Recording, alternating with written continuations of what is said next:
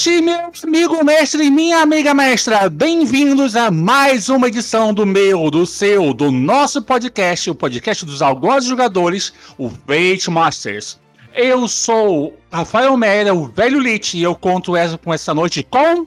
Bom dia, boa tarde, boa noite, galera. E só meu gosto, sou Mr. Mickey e hoje nós vamos, ao mesmo tempo que ver uma nova fase de Supers, vamos revisitar um dos nossos queridos aqui do Fate Master, porque hoje vamos falar de um módulo um pouco mais genérico para Fate, que é o Super Powered Fate.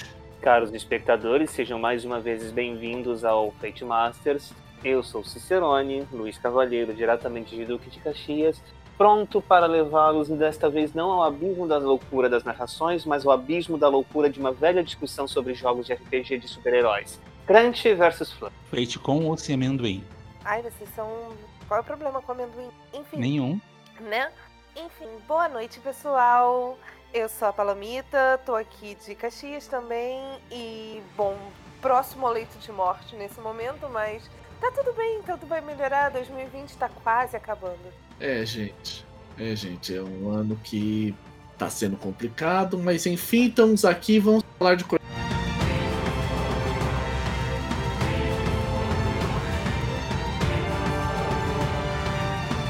Vamos falar, esse aqui é o nosso 53 programa e o Super Power de Fate é uma coisa que a gente conseguiu colocar em mãos muito recentemente, meio que deu uma, como posso dizer, um certo debatezinho, de, aliás, trouxe de novo um debate velho do Fate Masters em relação à granularidade no sistema, vale a pena?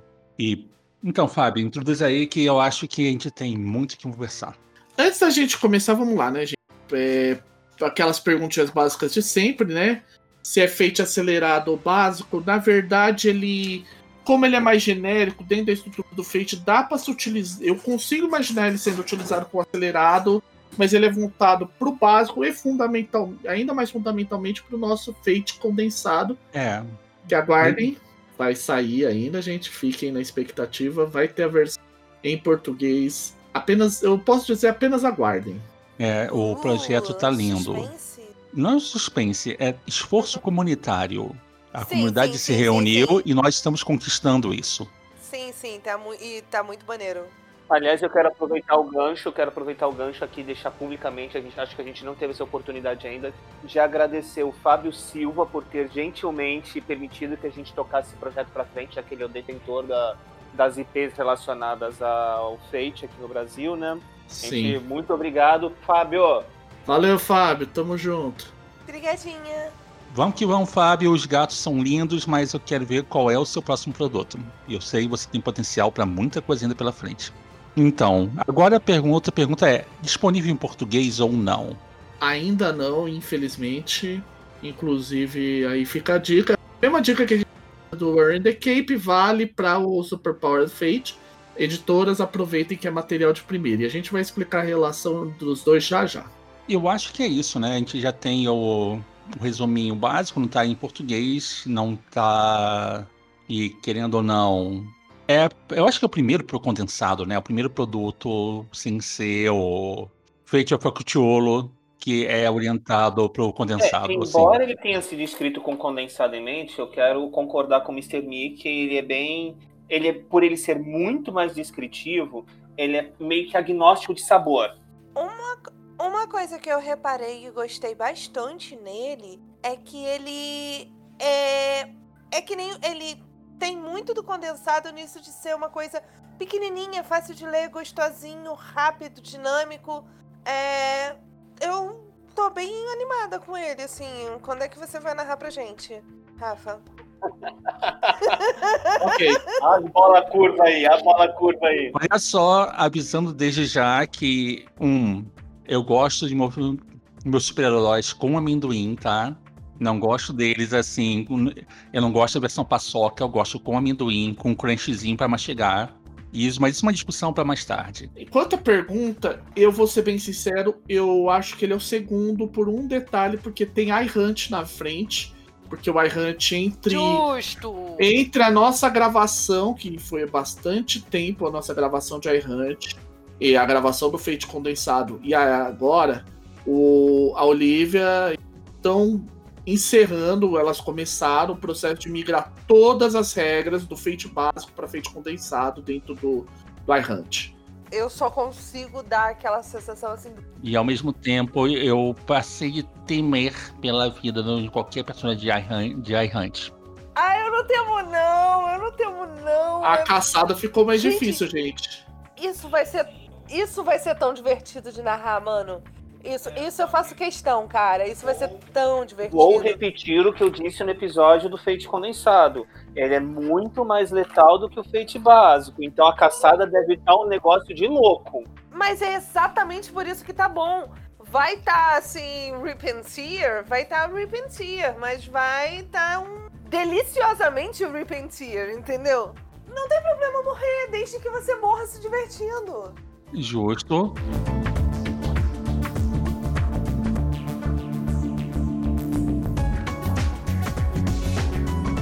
Eu acho que o mesmo se aplica aqui, né? Ah, vamos com calma. Vamos com calma. Vamos comprar e vamos começar aqui a análise certinha. Antes, eu queria só dar um retrospecto rapidinho, né, gente? Vamos Claro. dar um pouco a, a historinha, né? pra- Contextualização. Texto aí. Por que carambas eu tô o tempo todo mencionando War in the Cape? Lembrando, gente, a gente já analisou War in the Cape, é um dos queridinhos dos Fate Masters, por vários motivos. Pra descobrir isso melhor, o episódio é 38, no- é um episódio. É, é uma área que a gente ainda tem que encerrar, que é o dos RPGs de Supers para Fate. A gente já falou do Quatro Cores e do Darren Comics, além do War in the Cape. Agora falta a Shunitrat City, né? Ou é o Venture City? Eu sempre Venture. City. Venture City, Venture City. Eu sempre dois. que foi É, o primeiro World eu of também não Adventure. conheço, não. Eu não conheço, não. Ah, é o Super Punk. Sim, o Venture City é maneiro. É o Super Punk, gente. Relaxa que tá- agora com 27.7 vai ser da hora conseguir jogador pra isso. Ok, vamos lá, né, gente? Então, aí parte do financiamento coletivo, ele era para vários módulos relacionados ao World the Cape. Só que o Maron, o autor do World the Cape, tanto do RPG quanto do, da série de livros, ele acabou se ocupando demais escrevendo do- os do- é, dois novos livros para a série, que inclusive é- continua sendo maravilhosa. O que, que ele fez nesse meio tempo para dar uma apimentada no jogo? Ele criou o. Ele basicamente, entre aspas, limou e atualizou o in the Cape para gerar um módulo mais genérico e que possa ser usado para qualquer cenário de supers. Isso já era possível no War in the Cape, mas ele aproveitou para atualizar algumas regras internas do in the Cape e ao mesmo tempo embutir ele, por- trazer ele mais voltado para o feito condensado. E com isso foi criado o nosso, o que a gente vai analisar hoje, que é o Super Powered Fate. Show. Não, não tinha essas informações. Como vocês devem notar bem, muita coisa migrou do War in the Cape para o Super Powered, mas ao mesmo tempo algumas coisas foram mudadas. Uma coisa que é importante falar antes da gente começar é que o Super Powered Fate, ele é curiosamente ele é muito conceitual. É, eu vou dar antes que caia pra galera aí que tá esperando listas de façanha, listas de po- poderes, essas coisas, eu tenho que dar a má notícia logo de cara. Você não vai encontrar isso aqui. Tirado o elefante da, da sala, o Super Powered Fate ele é basicamente um que ele tenta conceitualizar o que você precisa criar, o que você precisa levar em consideração quando você vai criar seu sistema de su seu cenário de supers utilizando as regras dele. E a partir daí te ofe- oferece um arcabouço de regras, de meta-regras, por assim dizer, para você criar o, o que você precisa. Eu diria que tem muito mais a ver com a natureza do condensado, que ele te dá só os blocos de construção para qualquer coisa e não te nada pronto. Se não, você quer fazer isso, faça assim. Quer mais detalhes? Feito básico. Cara, eu vou te falar, eu- quando eu li o Super Powered Fate, eu fiquei com a impressão de que ele não é exatamente uma questão de blocos básicos de construção, mas de epistemologia de jogos de super-heróis. O, aí é importante, antes da, é, uma coisa que é importante a gente. E aí vai ser onde o pau vai comer. Agora, agora a gente pode levantar o ringue, porque é agora que ela, o couro vai Ok, comer. já tô aqui no canto escuro. que eu sei que eu vou ah. apanhar. É, o que que acontece, né, gente? Uh, World the Cape ele tem uma filosofia muito diferente do próprio Darwin Comics ou de outros jogos de Supers pra Fate. Ele parte de uma premissa que ele tenta trazer o máximo de coisa, ele não tenta é, jogar regra demais. Para mim, quem lembra do World the Cape sabe que esse para mim é o ponto que arrebenta. O World the Cape é meu ponto de vista particular, ele arrebenta Darwin Comics, ele arrebenta os outros nesse quesito. O crunch é para quando o crunch é necessário. Regra entra quando regra é necessária. Aí pra galera que gosta do old school é um pouco aquele lance assim, testar. Do ruling versus regras. É, ruling over rules, ou seja, ele não tem regra em excesso. A regra entra quando ela é necessária. Isso, para mim, particularmente, é uma maravilha, porque é o que eu gosto de citar como exemplo. Uma coisa que me irrita na maioria dos sistemas de supers é o lance do o cara tem que comprar uma vantagem para dizer, eu vou criar um super-homem, eu preciso comprar cada poder do super-homem, cada poder isoladamente. O que que o o que que o the Cape, o que que o Earn the Cape Super Power Fate faz? Ele utiliza mecanismo de permissão e faz o quê? Você comprou a permissão, eu sou o super-homem, a partir daí, ah, voar, atletismo, é, raio laser, atirar, resistência, é, super resistência, vigor. Para mim isso é mágico. Para mim isso funciona maravilhosamente bem, integra muito bem com as regras. Vamos falar sobre uma coisa que é meu outro elefante relação a isso, tem muito a ver com o que o Fábio falou, sobre a escala de poder. Todo bom jogo de super, a gente, quem já entrou de cabeça em um jogo de super sabe que escala de poder é a alma do jogo tipo supers. Exato. Como é que você faz o como é que você faz o arqueiro verde, o super-homem e o Aquaman funcionarem na mesma mesa, em resumo? É, basicamente isso. E é aí que entra o meu lance com a granularidade. Nos sistemas padrões, e eu amo, eu amo de paixão essa granularidade que é oferecida, por exemplo, no, no Daring Comics, em que você tem ratings de tudo e você tem essa diferenciação, mesmo com a mesma pontuação, depende de como se aplica os pontos. Aqui você tem um nível de poder estabelecido, e aí que entra a coisa bonita. Você pode abrir mão de habilidades em troca de ponto de destino. Mas para mim, essa granularidade é meio fraca. Porque ponto de destino é minerado durante a sessão, gente. Eu sempre parti desse princípio. Sim, além do que, o Super Powered Fate ele faz o seguinte: a partir do momento que você associa uma perícia a um poder, qualquer uso mundano daquela perícia é feito com medíocre, não no nível da perícia. Ou seja, você tem Athletics para o seu super-homem voar. Se você tiver aqui, sei lá, brincar de amarelo, se brincar de queimado na rua com as crianças, não, isso aí você poderia utilizar sua força, mas se você tiver que utilizar alguma coisa de atletismo na qual seus superpoderes não entrem, brincar de queimado com as crianças, já que você não quer matar as crianças, né? Eu acho. Presume-se Depende da criança. Você vai fazer com medíocre. A gente tá falando de super-homem, não Homelander.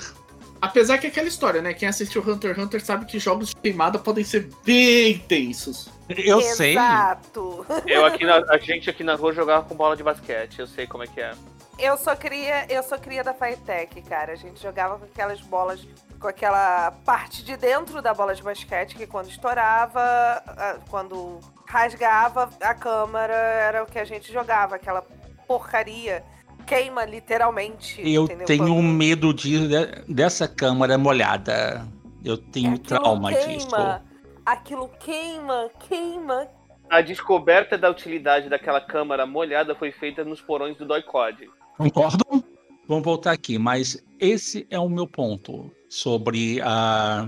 Porque os poderes são abertos demais para certas horas e existe um problema que é a cabeça do jogador. O jogador tem horas assim que o mimimi é inevitável.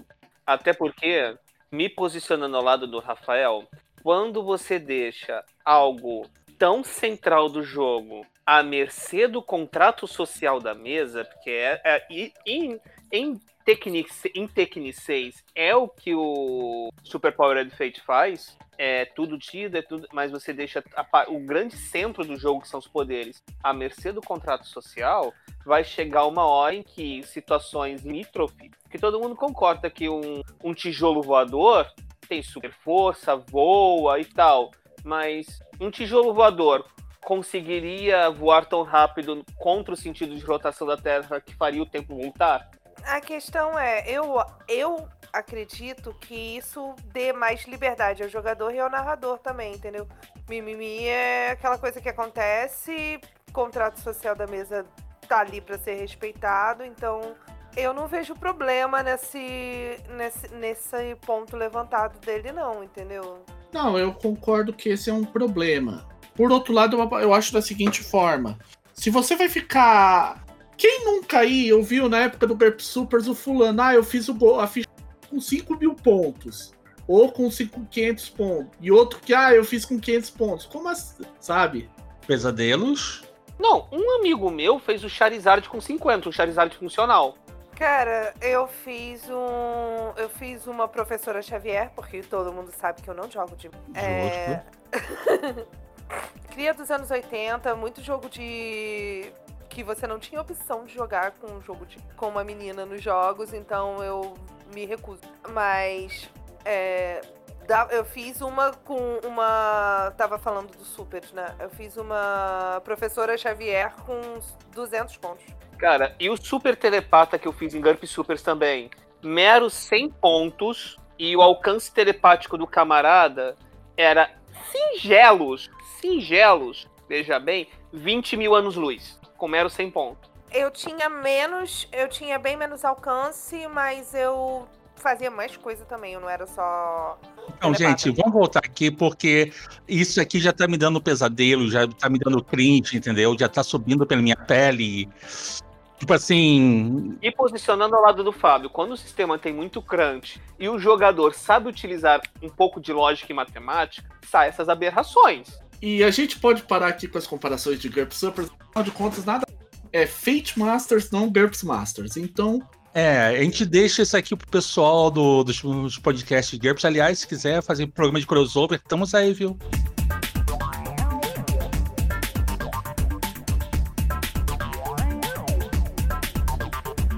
Começar a falar um pouco da parte interessante, né? Como é que é, funciona no Superpowered Fate a criação de um superpoder? Primeira coisa, e isso já ficou claro no nosso debate inicial, que é o quê? Você vai chegar pro teu narrador e fala: "O conceito do meu cara é esse". É legal que você chegue com um conceito bem redondo. Por quê? Embora exista aqueles conceitos que todo mundo já sabe, que é místico, tijolo, vo tijolo, tijolo voador, velocista, projetor, é, super, super normal, super super tech, o usuário do super tech, o super cientista, você chegar com um conceito mais redondo ajuda a resolver até um dos problemas que foi citado. É você definir as permissões exatas do que você pode fazer e os limites. Por exemplo, eu vou dar o um exemplo no personagem de Wearing the Cape, que eu criei desde o início, Grilo Falante, que eu queria a ideia de alguém que tivesse o poder de comandar a pessoa só que aí eu pensei, quais seriam as principais restrições para ele? Eu defini. Um, ele não pode provocar nada malvado, ou seja, não pode induzir a pessoa a provocar violência, não pode induzir a pessoa a se suicidar ou coisas do gênero. E dois, ele não pode fazer com que a pessoa faça qualquer coisa que ela não tenha a mínima possibilidade ou, ou potencialidade de fazer. Então, por exemplo, se a pessoa é não é um, vai, não é um super tijolo, ele não pode falar, ó, voa. Mas, dentro dessas restrições, ele não tem. Eh, se for possível da pessoa fazer, ela vai fazer. Eram restrições autoimpostas, Fábio? Não que isso seja. Não, te, é, Nowhere in the Cape você tem como criar. Isso. É uma, era uma. Nowhere in the Cape, que foi onde surgiu isso, é, é uma restrição baseada no poder, mas dentro do. Mas conceitualmente no Super Power Fate são restrições que você deixa claro no aspecto do personagem. Aí é que entra a questão do problema e barra solução que é dada por isso, que é aquela coisa que a gente falou do contrato social. Se o cara em algum momento achar que ele pode abusar do poder e ele der uma descrição suficientemente coerente, o Messi pode ser obrigado a forçar, a aceitar. Lembrando que é pode, não é é automaticamente. Porque tudo depende, depende de como o contrato social da mesa como um todo foi definido e o contrato social específico daquele poder foi definido. Sim, e é por isso que, nesse caso, quando você vai conceituar, que é essa primeira parte, descrever o poder, é legal você chegar. Ó, O meu personagem, ou para usar, por exemplo, um super vilão que eu tenho, que é o Razor Leaf. O meu super vilão é um Flora Kinet, é um, flora, um, projetor, um projetor floral. Ele projeta do corpo é, lâminas, é, folhas afiadas e utiliza um chicote de vinhas. É, é quase um bulbasauro humano. Eu adorei esse personagem. É sério, eu literalmente adorei ele. É um conceito maneiro. Cara, Mas um aí, conceito iradíssimo. A, a, partir desse conceito, você def, é, a coisa legal do Super Power Fate é que a partir desse conceito, ele uma vez bem escrito, você tem todas as permissões narrativas que o seu personagem, que o poder do seu personagem tem. Só que isso não funciona quando você chega para um jogador. O que que seu personagem faz? Ah, ele é tipo um super-homem. É, quando você deixa muito na mão do contrato social, é aquilo. Vamos lembrar que common law e direito romano são duas coisas que convergem para o mesmo ponto. Quanto mais detalhe, melhor funciona. E tem outro ponto também que muitas vezes, que é um dos meus poréns, é que muitas vezes o jogador só define o personagem depois da terceira sessão de jogo. Ele não vê. Ele começa frio, vai se esquentando, e aí ele começa a definir todos os limites do personagem que ele faz ao longo do jogo. É, essa é uma das minhas principais críticas, porque você já tem que vir com um personagem já quente em você. Ele não cresce, ele não ganha voz ao longo do jogo. Sim, ele te força uma visão muito gameista em cima do personagem. É, isso é um probleminha. Eu não tinha analisado por esse lado. Eu acho que o maior problema aí, aí é que tá o detalhe. Você tem que. Aí eu parto de uma premissa que é a seguinte: eu acredito que isso é uma das potencialidades e problemas do Fate. O Fate, como RPG, ele não é nem gameista nem narrativo. Pronto, já joguei a bomba. Concordo, ele é só uma engine. Não, e não é que ele é só uma engine, ele é ambos. O que vai definir o quão crunch ou fluff vai ser o jogo é a mesa. Uhum. Sim, eu sei. E para mim, o grande barato do Fate é exatamente isso. Porque, por exemplo, se você for tentar criar. Determin... É... Pra quem já jogou Marvel Super Heroes da TSR, o Face Rip, você acha. Inclusive, você acha legalmente os PDFs de todo o jogo, desse jogo. O Marvel Super Heroes original da, da TSR, se você procurar, você acha todos os PDFs legalmente na internet.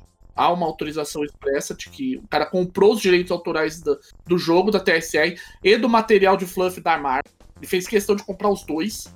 E o que que acontece? Ele tinha o um problema do que foi explicado anteriormente. Você não conseguia fazer Homem-Aranha que se conversar no mesmo jogo, em termos de utilidade narrativa. E aí é que é uma coisa importante que muito jogo falha, na minha opinião, por pensar muito gameista. É aquilo que eu digo. O Fate ele não se preocupa com, com equilíbrio de poder, explicitamente falando.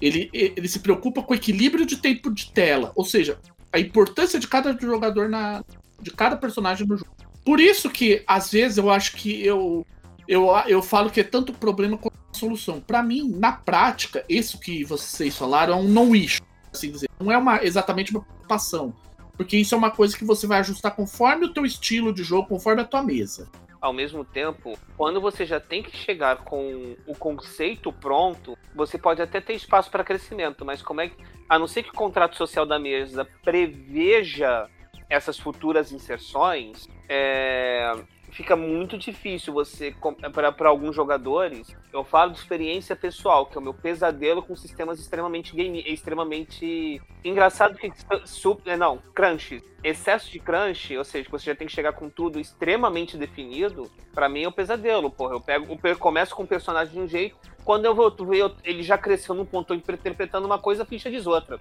Idem. Eu tenho esse problema também. Quem. É, eu consigo fazer uma coisa parecida. Tipo assim, eu tenho um propósito no, no, quando eu crio o personagem, mas mesmo assim, esse propósito não embraça todas as regras que coloquei na ficha.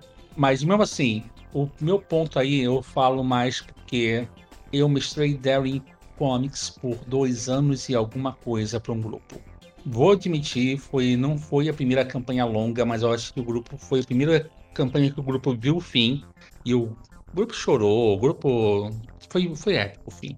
O grupo fez um par de coisas, mas o importante mesmo é que durante a campanha eu fiz toda uma questão ao redor do, de uma evolução. E um dos personagens eternamente mudava de conceito. Era o mesmo personagem, só que os poderes mudavam de conceito porque o jogador seguia muito rule of cool. A regra do legal. Legal, tô curtindo isso aqui, eu vou mudar o. Vou aproveitar que Fate Deposit fazer isso, vou mudar todo o meu personagem para aquela direção. E eu vi ele mudar esse personagem evoluir dentro da. dentro de uma. de, de um panteão egípcio em mais quatro, mais quatro facetas do mesmo deus.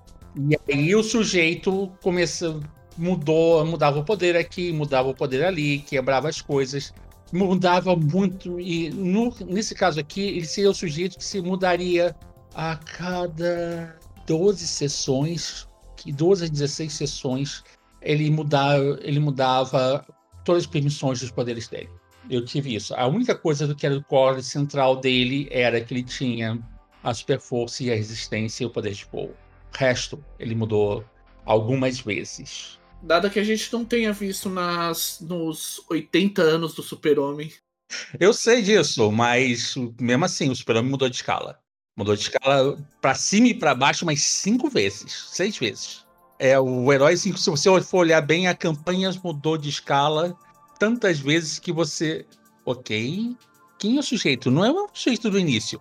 E esse é um problema que eu que eu vejo um pouquinho aqui. É quando o personagem, quando tem um jogador que segue a rule of cool e aí do tipo no meio da campanha, mestre, torre, posso mudar todas as permissões do meu personagem? Que na verdade eu estava querendo fazer isto aqui com ele. E aí dá um nozinho na e lembrando que o sistema de evolução de feitos com os marcos, ele meio que foi que ele dá, diz na cara do jogador: vai lá, meu filho, Titã te dá a ferramenta para tu mudar tua ficha toda. Divirta-se. Então, um sistema desses, um ponto tão central pro jogo ficar assim com. A, ficar fora dessa mecânica de evolução, que já que ele tá preso no contrato social, ele tá fora da mecânica de evolução do Fate. É complicado.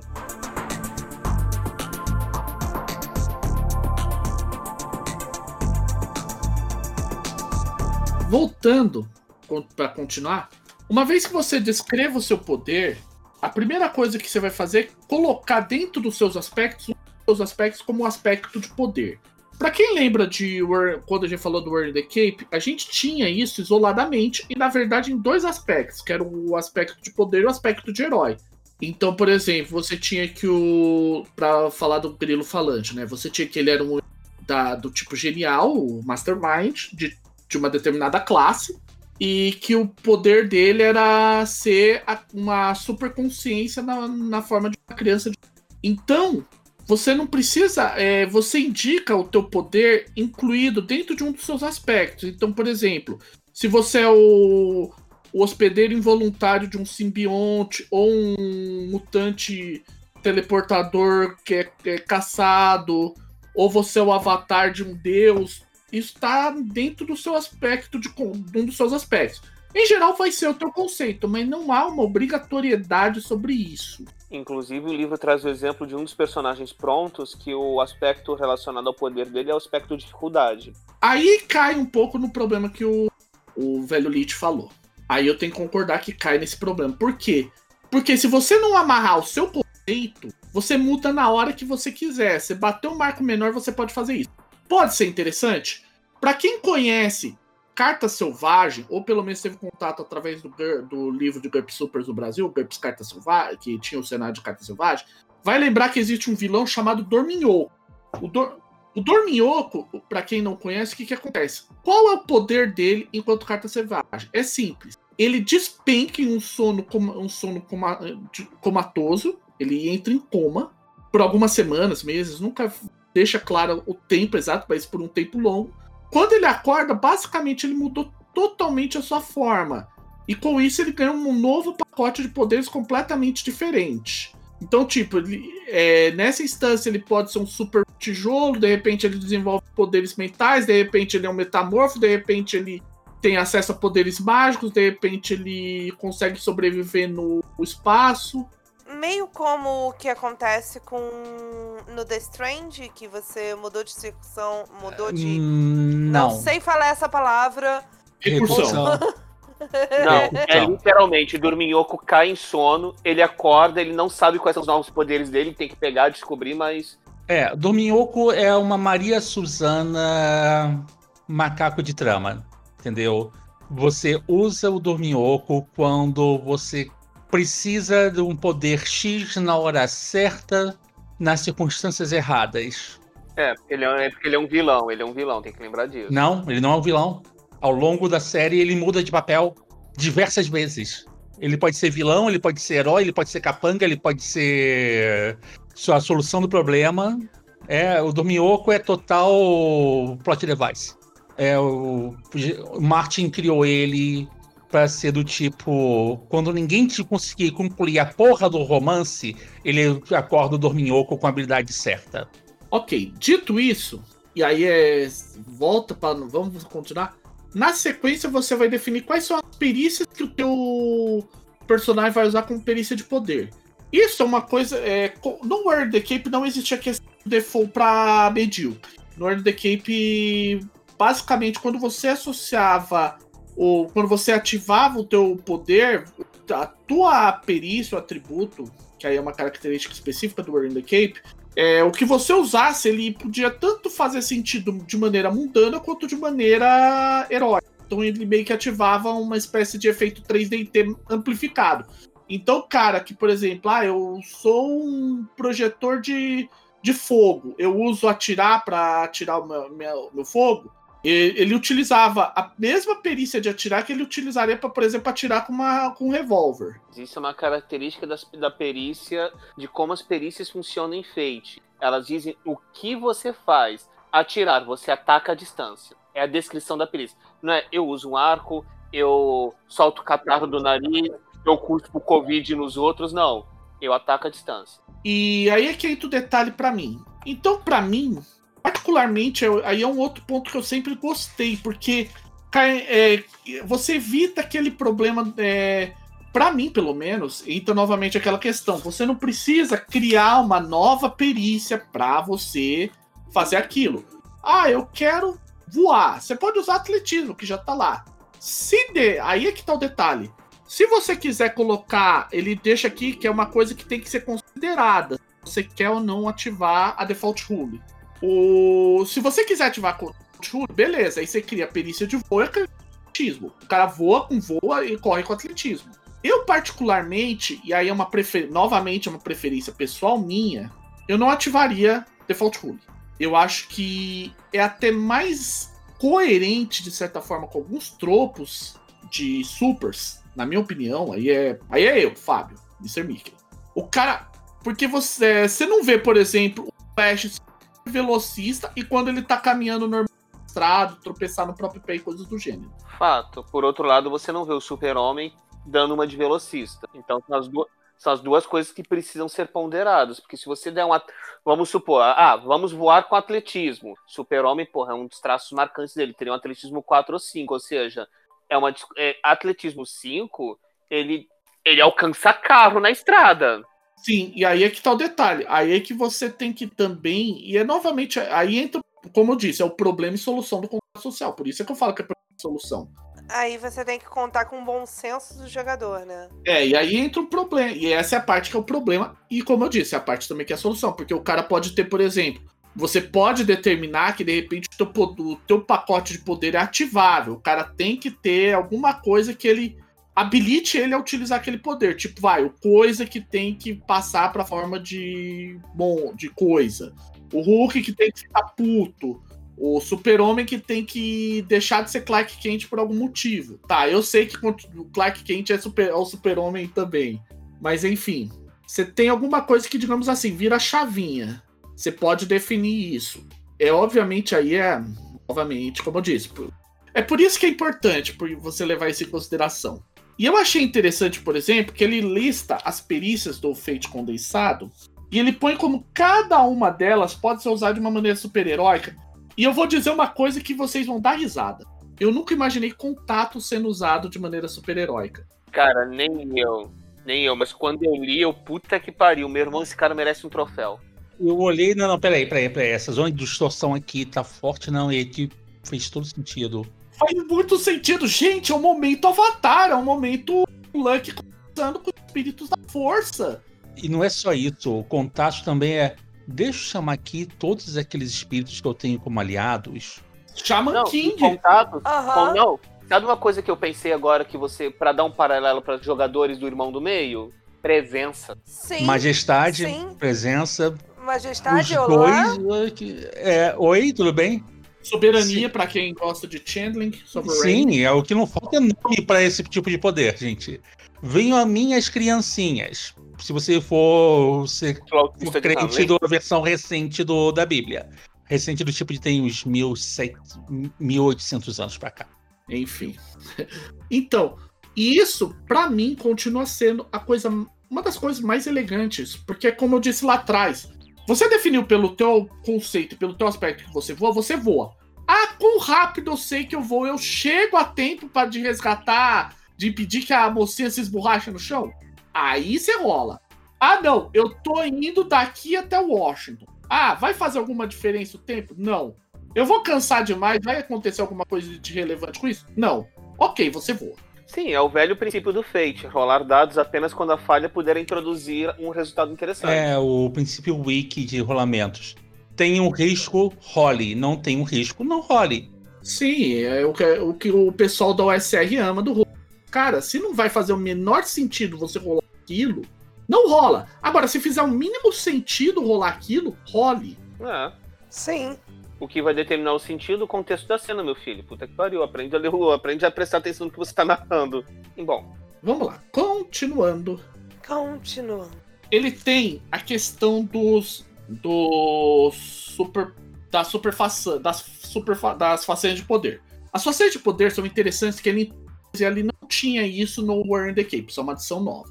Nova entre aspas. Pra quem aí lembra de quando a gente falou lá atrás, lá bem atrás, de Atomic Robo, tem uma coisinha no Atomic Robo que são as mega façanhas. E sim, as mega façanhas estão aqui. Ele inclui a possibilidade das mega façanhas, as mesmas mega façanhas de, do, nosso, do nosso amigo Atomic Robo. A gente não vai entrar em detalhes nisso, porque a Foi o mecânica... analisa dois ou três ele? Não, o ana... não é... deixa é... episódio 25, ele foi o quinto, na verdade foi o quarto analisado. Foi o quarto Ele- analisado, tá? Eu me É. lembro que foi bem no comecinho mesmo. É, que foi, primeiro foi um. é, a gente já tinha analisado antes o, um Darbo, Katsu e Memento. Ah, justo. É o episódio 28, pelo que eu disse. Foi o segundo gringo, então. É, foi o segundo gringo. Tá. É, na época Nesse- gringo.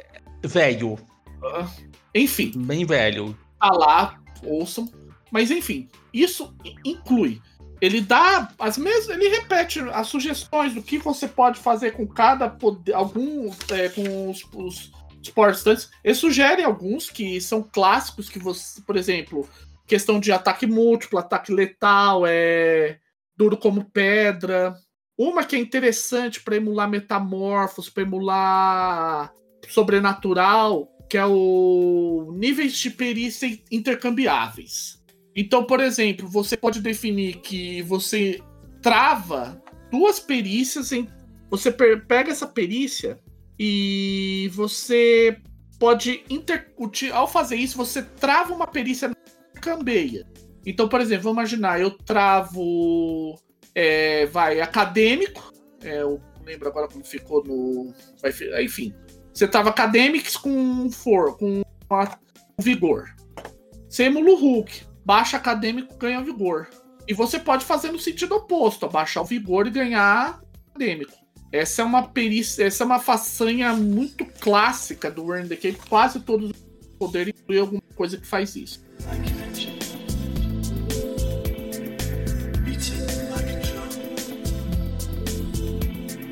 E uma coisa importante, né, gente? Tem uma Power Stand, eh, tem uma Power Stand falando em inglês, uma façanha de poder que é a escala de poder.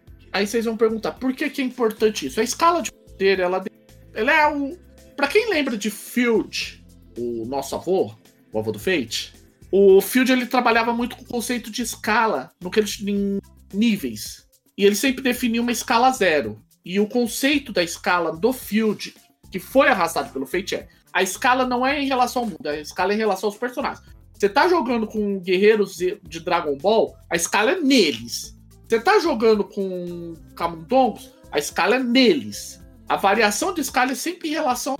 A eles. Sim, não é uma escala absoluta. Não é uma escala absoluta.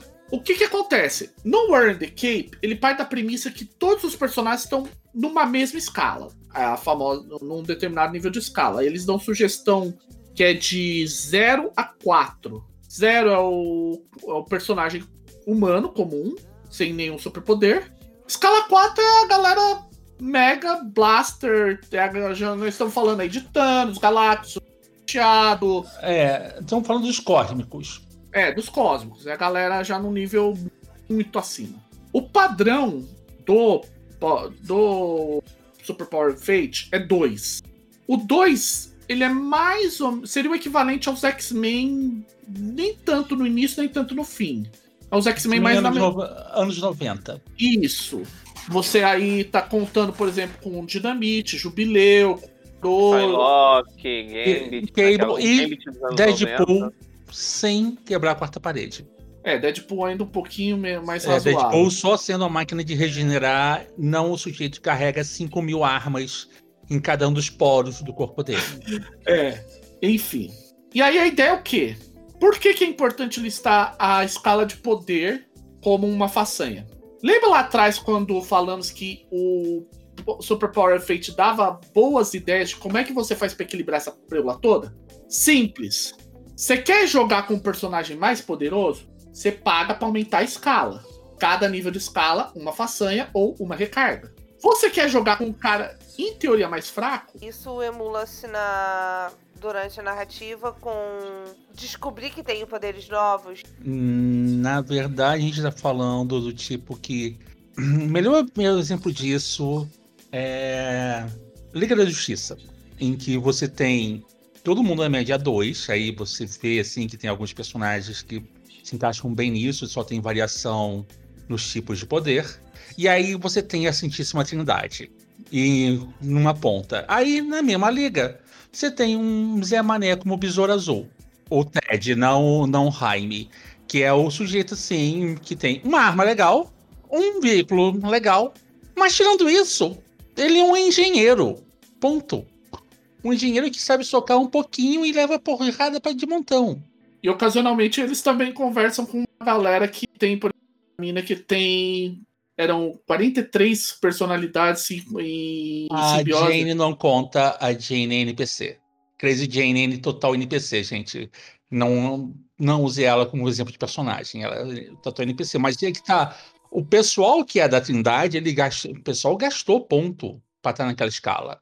E o Besouro Azul Ganhou ponto pra ganhou isso. ponto pra ser o cara normal com uma arma. Pra ser escala 1. Só que é, tem um pequeno problema nessa, nessa forma de equilíbrio. Ela é muito bacana, não sei o quê, mas ela é em cima da recarga do personagem. Ou seja, essencialmente ela é em cima com a quantidade de pontos de destino mínima que o personagem começa a sessão. Como o velho Lich falou nesse episódio mesmo, ponto de, ponto de destino se minera. Ou seja, você pode gastar uma recarga, uma façanha para começar numa power, numa escala de poder maior, e o seu único problema de fato é ter um- uma recarga menor. Ah, posso ser bem sincero? Eu acho que eu já tive muito essa questão desse problema de você reduzir ou aumentar a escala, é, carga problema. Eu vejo isso como opção de jogo. Eu vejo isso como opção de estilo de jogo. Vo- é, e aí é que entra, e, por que, e aí vem a parte interessante, por que, que é tão interessante isso? Vamos pensar Superman e Batman. O Super-Homem, ele tá num nível de poder maior que o Batman, é inegável. O Batman, sem a sua super roupa, é só um cara. Uhum. Sim. Sem o super dinheiro também ele é menos ainda. É, enfim. Olha só, ele se vira muito bem sem o super dinheiro. Você Então, mas o dinheiro é parte do skill dele. O dinheiro é parte do. Olha só, é o sujeito que usa e transforma recursos em superpoder, gente. Sim. Power skill Exato. recursos? Power skill recursos. Legal. skill recursos. Então, porque ah, isso, se você parar pra pensar, é até enfatizado. Por quê? Porque vai obrigar o cara. Ok, eu não tô na mesma liga que eles, mas eu posso estar. Ele começa a comprar um monte de super gear. E enquanto ele tá com aquela bagaça, ele tem o super. tá na mesma liga. Se ele tirar aquela porra, fudeu. O super-homem. E aí que tá o detalhe que é importante. É aquela coisa. os, o Batman vai ser menos flexível na forma de agir do que o. Por quê? Por causa da questão do ponto de destino. Ele. Aí é que tá o detalhe. Ele gastou. Ele pode ter gast... pegado tudo aquele Power Scale reduzido, transformado em, em façanha para montar o Power Gear. Que de repente torne até ele mais forte. E criar os planos mara... mirabolantes e ter a mansão Wayne e tudo. Só que aquela história. Marta! É, fraque... a gente não fala dessa fraqueza, entendeu? Ela só, ela só entrou ali por causa daquela sessão e claramente quando terminou isso ele gastou um, marco menor para tocar a fraqueza. A premissa é essa. As pessoas têm que lembrar que essas vantagens também se interligam com como o Fate funciona. Então, por exemplo, o, o você quer um exemplo interessante? O cara pode não ter, de repente, ter três façanhas normais, jogar no e de repente reduzir um pouco o power scale dele apostando na esquema do poder de protagonista. Ponto de destino com poder de protagonismo. Ceia? Ceia. É, nem ceia não, é pior do que isso. Tem um outro nome para isso e infelizmente algumas pessoas vão me odiar. Tony Stark. Sim, atrás dessa armadura, sem essa armadura que você é. Exatamente, protagonista, gente. olha só, eu acabei de listar um aspecto, apenas um aspecto meu. E é filantropo, não sei o que. É aquele braço de títulos que ele auto se dá, assim, do tipo, eu tenho poder de protagonismo aqui, então cala a boca, abaixa, abaixa esse fogo, que aqui o bom sou eu, tá? Não é você. Claramente. O é que o seu. É, claramente o meu cachê manda. E isso também, de certa forma, se reflete lá atrás quando o Super-Homem Batman. Você sangra. Do you bleed? É. Então, mas é essa é a ideia. Aí como é que equilibra isso na relação de entre personagens de power de nível de poder diferente? Vá, vamos lá porque tá no Fate Toolkit, é no ferramentas de sistema e no Fate condensado. Mesmo esquema. Para cada nível acima, você você tem uma opção que, é, que se aplica no, no momento que você vai fazer algum teste, você escolhe o que vai se aplicar. Mais um por nível de diferença antes um rolamento, ou seja, vamos imaginar, você é Power Level 4, vai enfrentar um cara de Power Level 2, você recebe mais dois no rolamento. Mais dois no esforço, ou seja, no que você obtiver de, de diferença nos rolamento, no rolamento após o teste, ou uma invocação adicional por nível de diferença. Parece interessante, né? Agora, uma coisa muito importante, e é outra coisa que eu acho muito legal que vem do World the Cape pro Super Powered Fate, é bom a gente lembrar. O, a escala de poder só é considerada entre personagens que tenham poderes similares. Então, por exemplo, é Hulk contra. Vai, vamos pegar. Hulk contra o Fanático. É Hulk contra o Fanático, ou Hulk contra o Homem de Ferro dentro. Dentro do Buster também. É, o Deadpool contra o Wolverine, o Magneto, o Xavier contra vai a Jean Grey barra Fênix. Aí o que que acontece? E é isso que eu amo também no, no Earn the Cape barra Super Power Fate. Ele permite uma coisa que é muito comum em, em, em Supers. Ele emula isso bem troco. A questão do pedra, papel, tesouro. Se você tem um personagem que é um super brick, é um super tijolo, você vai atacar ele mental, você vai atacar ele com... Você não vai sair do braço com ele. É aquela história, como tem um quadrinho do Excalibur, eu acho que é a segunda história do Excalibur, Chega, eles estão pa tentando parar o fanático. A, acho que a, a, Não lembro se é a Lince Negro ou a Megan arranca. Ah, não, ele já tava sem o capacete do, da armadura dele. Chega a Rachel Summers, a Fênix, e assim: Oi, meu nome é Fênix. Adivinha o que eu faço? E, e derruba o cara na base do ataque mental. Sim, nesse ponto o Eren the Cape te leva a pensar, entendeu? Ah, não é simplesmente força. Não é aquele lance da da força imparável contra o objeto imovível. O balanço tá no Jaquim Pope, pelo, pelo visto, né? Sim. Obviamente, alguém vai falar, ah, mas isso não quer dizer que o, o Super fica fraco, totalmente impossível de. Por exemplo, o Deadpool pode detonar o Galactus? Pombas, a garota Esquilo detonou o Galactus para eles de conversa. O seu argumento é inválido. Segundo, vamos lembrar também que é um trupe clássico de quadrinhos que você tem todo herói tem a sua vulnerabilidade clichê, super-homem em magia, por exemplo, Wolverine, qualquer coisa que impeça o fator de cura dele. E por aí vai, gente. Essa regra de Yokimpo não é de toda errada. Contrário, até justifica. Não, super-homem real, realmente fraco contra magia, gente. Olha só, o sujeito lá com o poder mágico tá tirando o couro dele. Por quê? Porque não tem resistência mental nenhuma. E o sujeito só tá fazendo até ataque mental. Outra coisa também, isso, isso dá base para um tropo bastante comum em jogos de em cenários de super-heróis é um, um super vilão, vamos descobrir uma fraqueza dele para enfrentá-lo.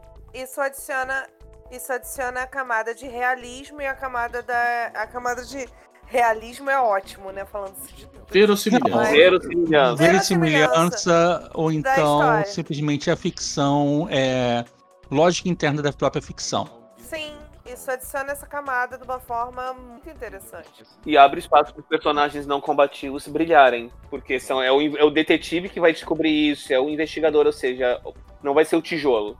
Isso equilibra com. Faz, causa, é, gera o equilíbrio, né, do personagem. Não queimou todos, a, toda a sua recarga para se tornar a Mulher, Mulher Maravilha. É, mas em compensação, a gente está também falando de que algumas vezes é bom você. Isso aqui até é uma coisa boa que eu acho, que algumas vezes é bom você fazer uma sessão mais lenta, uma sessão que você dê tempo para o jogador respirar. Isso eu acho que é um, grande, é um dos grandes lados positivos dessa versão, porque não é que nem Darren Comics que eu amo, que simplesmente você pode pegar um poder de detecção de fraqueza e foda-se. Que se lasque, entendeu? Sim, não é tão automático assim, dá um pouco Não é automático, dá um pouquinho mais de tempo e é, dá tempo também para o pessoal respirar e criar conjecturas. É, eu achei a escala de padrão do do Super Powered Fate, né? A escala padrão é de 0 a 5, na verdade. É na sequência de 0 a 5, humano, aprimorado, super-humano, meta-humano, mega-humano e aprimorado a gente pode considerar, por exemplo, Batman na época lá do Detective Comics ou do o famoso Batman da Feira da Fruta. Super-humano, a gente já tá falando, começando a molhar os pés aí nos caras com poderes, vai, tipo a galera lá, defensores, né, que é o Jessica uhum. Jones. É, sim. Jessica aí. Jones, Luke Cage. Sim. Meta Humano, que aí a gente a brincadeira começa a ficar séria, que aí já entra, vai. Aí já começa os X-Men no início de carreira, os X Whatever. Sim, é, tomando X tudo. É. Mega Humano. Mega Humano, que aí a coisa definitivamente já tá escalação. Já estamos falando de Liga da Justiça, Santíssima Trindade. Sim, podemos incluir também Doutor Estranho, podemos também. A gente pode colocar aí nessa brincadeira do. Nessa escala toda, a gente pode colocar todo mundo de The Boys, por exemplo. No caso, é o Guardiões da Galáxia. Ah, sim, sim. Sim, sim, sim. É, Gamora. É, o pessoal lá tá, tem uma escala muito oscilante. E também, nesse ponto, pode incluir também é, personagens comuns, de, comuns extraterrenos, tipo, vai, Shiars, Chris, Skull da vida. Para os Marvets, para os Decenauts, você pode colocar a maioria dos Lanterna. Tem os Marcianos da vez. Caçador de Marte, coisas do gênero. E o Ultra, mano, bom, aí é. A gente só não vai incluir coisas. A gente só não inclui coisas como, por exemplo, Vigia, que aí já é fora escala total. É, mas aí no outro ano a gente tá falando daquela categoria que é. Como posso dizer o termo? Abstrato demais para você compreender. E se a pessoa morrer, morre o conceito junto.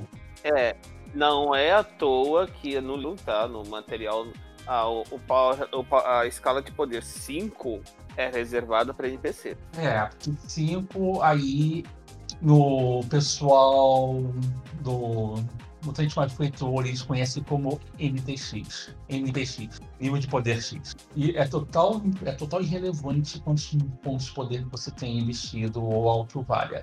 Esta coisa é algo abstrato do universo. Esta coisa é a porcaria de um gênio que pode tudo, porque o editor disse que sim, ele pode tudo. Me explique, pode tudo entendeu? É um gênio, um diabrete, é um Galactus da vida, é do tipo. Isso aqui, esse sujeito você não enfrenta, esse sujeito você contorna. esse sujeito você dá um jeito nele, ou esse sujeito vai voltar de qualquer forma por cima da carne seca. Estilo um Lex Luthor. O Luthor só se ele. Ok, a fase recente do Luthor, que ele praticamente pega o poder de um deus pra si. É, mas vou voltar aqui. Nerdice demais, a gente fala isso aí depois, a gente vem pro Discord Movimento Feito Brasil, eu nerdo muito, eu posso nerdar muito, entendeu? Sem contar que tem outros do meu nível de nerdice, a gente pode ficar dando exemplos para você a exaustão.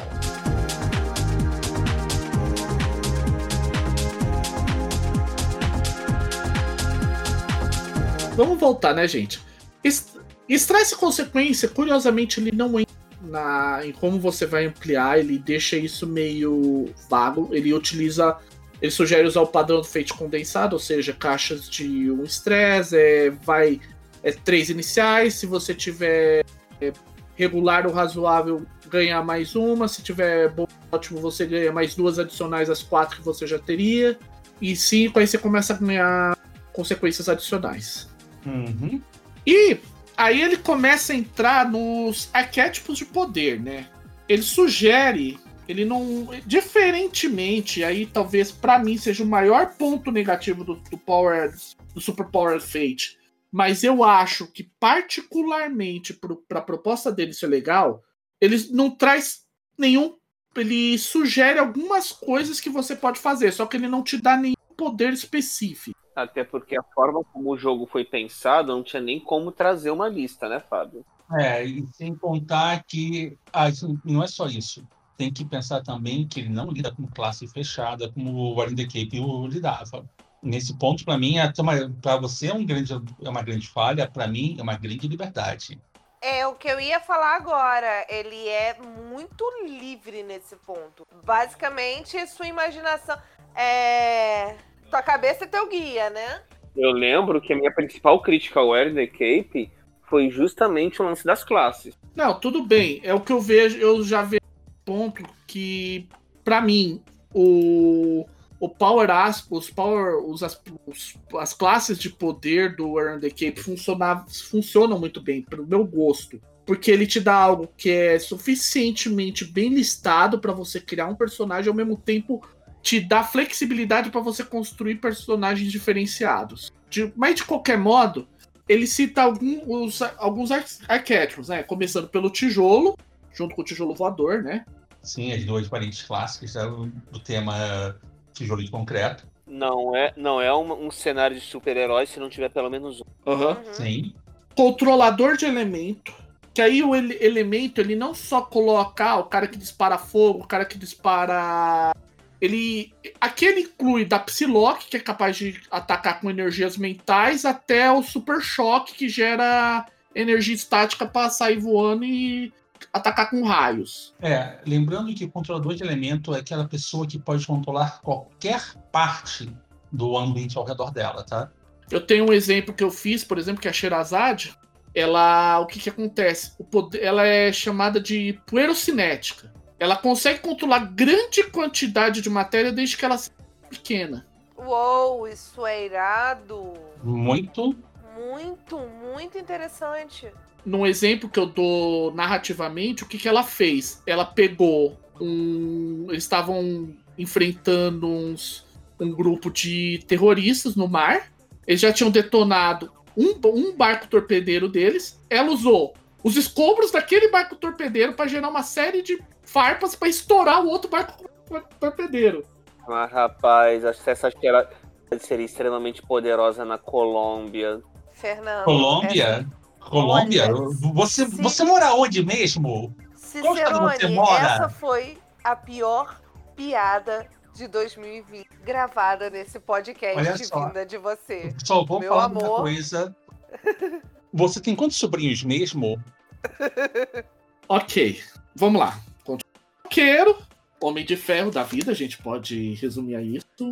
Só que não é só um homem de. É, é que é, é mais um engenheiro que sai mexendo é... com tecnologia. O Reed Richards poderia cair perfeitamente nisso e o poder de escasse seria secundário. O Homem-Formiga, que não é o Scott Lang, eu esqueci o nome do o, Tudo bem, a gente não fala do, do nome da pessoa que é abusador de esposa, tá? Mesmo que seja em ficção. Até aí, aí ou também, por exemplo, o Aço, né? Pra quem lembra do. O aço, ou então para quem curte muito por, o material da Valiant, assim, o que você tem de gente lá que, que vive de tecnologia e até mesmo estão falando de você, XO, que tu tem uma armadura, mas depois disso o construído começa a improvisar em cima, fica lindo. A engenheira do Authority. Sim, Sabe quem eu acho que cairia na categoria engenhoqueiro também? Apesar de ser só um Hum. sidekick? O parceiro do, do Super Choque. Ah, sim, o Gear. O Gear. O Gear, sim. E vamos dar um troféu para um dos melhores um dos melhores engenhoqueiros, na minha opinião, que é de cartas selvagens, o Tartaruga. O incrível Tartaruga. Mas o Tartaruga, a engenhoca é muito mais um complemento do poder dele principal, que é a telecinese. Mas funciona. Funciona bem também. A gente tem muitos exemplos. Engenhoqueiro que não falta de exemplo, e engenhoqueiro também não falta escala. Se você tem aí o Tony Stark com a escala lá em cima, com. Ah, não, tem uma armadura aqui para uma God Slayer, entendeu? Que ela precisa de três reatores nucleares para dar partida. E aí você tem o Gear, que é o sujeito, que é o garoto lá, que tem um ferro de solda e não, não tem medo de usá-lo. Exato. É, o, é o- a categoria que eu acho mais interessante. É o, assim, desses apresentados. Aham. Ok. Vamos lá, continuando. Jumper, o saltador, né? Que é os noturnos da vida, né? O cara que Uhum. teleportador. Turma do Uhum. teleporte. Mentalistas, Ufa, Jumper- incontáveis. Incontáveis. Incontáveis. Os místicos, também De volta, contados. categoria. Outra Incontáveis. incontável. E lembrando que isso varia também. Estamos falando aí de Constantine e a Doutor Estranho. Sim, são os dois extremos da escala, tá? basicamente. Aham. Paragon, o famoso super normal. Isso também tem a rodo, se a gente. Olha, eu tenho uma cidade inteira só com eles. Gotham que o diga. Parágono. Pa Gotham é uma cidade de parágonos. Fato. Sim. Assim como os bairros mais pobres de Nova York na Marvel também são. Sim, inclusive Gotham é, é, é a casa do, pa- do, poli- do, parágo- do parágono polímato, que é o Fox. Uhum, sim, sim. É, tem, a gente tem muito. A gente tem. É aquela história toda. A nerdade é muito intensa só nessa categoria, gente. Então, de novo, Sim, sim, sim. vem pro Discord, Vamos nós. Tá no, show, tá no show notes, entendeu? A gente quer mais carne nova pro moedor. Projetor. A diferença. Aqui fica um pouco mais clara a diferença entre o projetor e o. O projetor e o tipo controlador de elemento. Isso fica um pouco mais claro do que fica a diferença entre o cinético e o projetor do Warren the Cape. Que o projetor aqui é de força bruta. O objetivo dele é utilizar aquela energia para detonar uma coisa. O controlador pode utilizar o que ele está usando de maneiras mais sutis ou de maneiras mais diversas. O projetor é tipo, vai, é o Goku, de certa forma. Ele dá Kamehameha, sai soltando energia em tudo que tiver no caminho. O projetor é o Ciclope que abriu o olho, fode a porra toda que tá na frente dele. Mas um- o super-homem desse caso, esse poder específico do super-homem, porque o super-homem tá fora dessa categoria, mas esse poder específico do super-homem seria o, o, o raio laser controlado, né? O projetor, ele é qualquer um que utilize disparos para disparos para atingir resultado. O que inclui cacete, aquele mercenário do, do, de Gotham, aquele mercenário da DC, Ah, o Peraí, você está falando de qual deles? Deadshot, o Lobo... o Deadshot, o Deadshot, Deadshot. Sim, ele é o ele é o sujeito de uma, um exemplo de um projetor de equipamento. Ele, ele, com uma arma na mão, ele consegue roubar qualquer coisa. Tira a arma dele, esquece. Mas eu tenho um aqui que eu acho que exemplifica melhor a diferença entre um projetor e um mestre dos elementos. É o caso do Tocha Humana contra o nuclear. Na teoria, os dois têm habilidades de projetar quantidades enormes de calor. A diferença é que o nuclear ele optou em mexer a nível atômico das coisas e criar novos elementos com isso. O Tocha Humana simplesmente é eu projeto calor, eu vibro moléculas, eu derreto coisas, eu explodo coisas. Acabou. É, e eu vou também. Beijinho no ombro, tô indo embora, tá? E pra quem não aguentar o efeito supernova, só digo uma coisa: tchau, tchau, você não mora em Bangu, tá? Fica a dica. Eu fui embora. É o o exemplo clássico de ação nuclear contra o Tocha. Os dois lidam com fogo, temperaturas altas e, na teoria, vibração de moléculas. A diferença é só que um faz uma coisa e o outro não faz por, por completo. Certo. E a gente tem metamorfo. O metamorfo tem duas características interessantes. Tem algumas coisas interessantes sobre o metamorfo. Primeira, metamorfo pode se casar muito fácil com qualquer coisa. Clássico, clássico caso Hulk coisa. Eles têm que gatilhar uma transformação para se tornar o super-herói, o super, por assim dizer. Ben Green, fora do da forma de coisa, e Bruce Banner são dois caras. O tipo de transformação também é- pode ser das, dos mais variáveis. Estamos falando aí desde vai o Colossus do, aí eu vou citar o Colossus a versão é, X-Men 2099, que ele tem que tocar algum tipo de metal para se tornar aquele metal. A gente pode incluir aí também, por exemplo, vai Mutano, que transforma em qualquer tipo de animal, Mística, que você pode assumir a forma de uma pessoa, entre outros tipos. E existe também a característica de alguns, su- alguns metamorfos eles terem transformação privada. É, você tem a garota esquilo novamente. Ah, Sim, sim. nossa heroína. Agora, eu posso dar uma, um exemplo de super de metamorfo também, que eu com certeza vou apanhar e vou ser muito zoada por causa dele. Sailor Moon. Não deixa de ser verdade. É uma grande verdade, gente. Sakura, Sailor Moon. Sakura, É, nem tanto. Sakura, ela é uma controladora. Não, não. é, A Sakura Não. ela é uma controladora. mas a é uma Sailor Moon controladora ativa metamor- os- metamorfa. Ah, não exatamente, o Palmito. A diferença aí é aquela história. A gente tem que voltar um pouquinho no que a gente começou a. A diferença entre Sakura e Serena é a mesma diferença vai, entre o Mutano, o Mutano e o Hulk. Ah, tá. Tá. O poder do Mutano é se transformar em algum animal. O, o Hulk, para se tornar um herói, ele tem que se transformar. É a mesma coisa.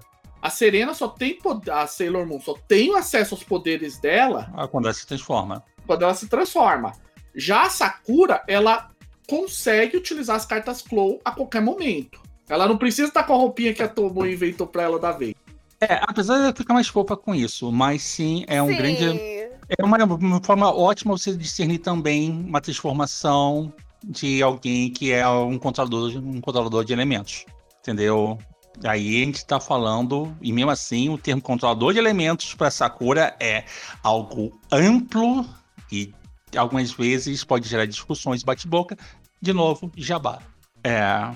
Mas tudo bem, gente. Eu acho que vamos continuar aqui. Eu acho que tem mais exemplo, né, pela frente. Não, só tem, é, só tem mais um tipo de poder que é o velocista. E aqui existe uma característica interessante como ele lida com o velocista no Super Powered Fate.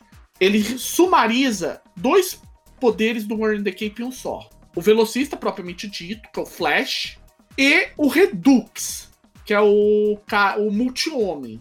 A ideia de que você tem um exército. A ideia aqui é: você pode ser tanto o cara que corre super rápido, quanto a pessoa que consegue agir de maneiras tão rápidas que parece que são várias pessoas agindo ao mesmo tempo.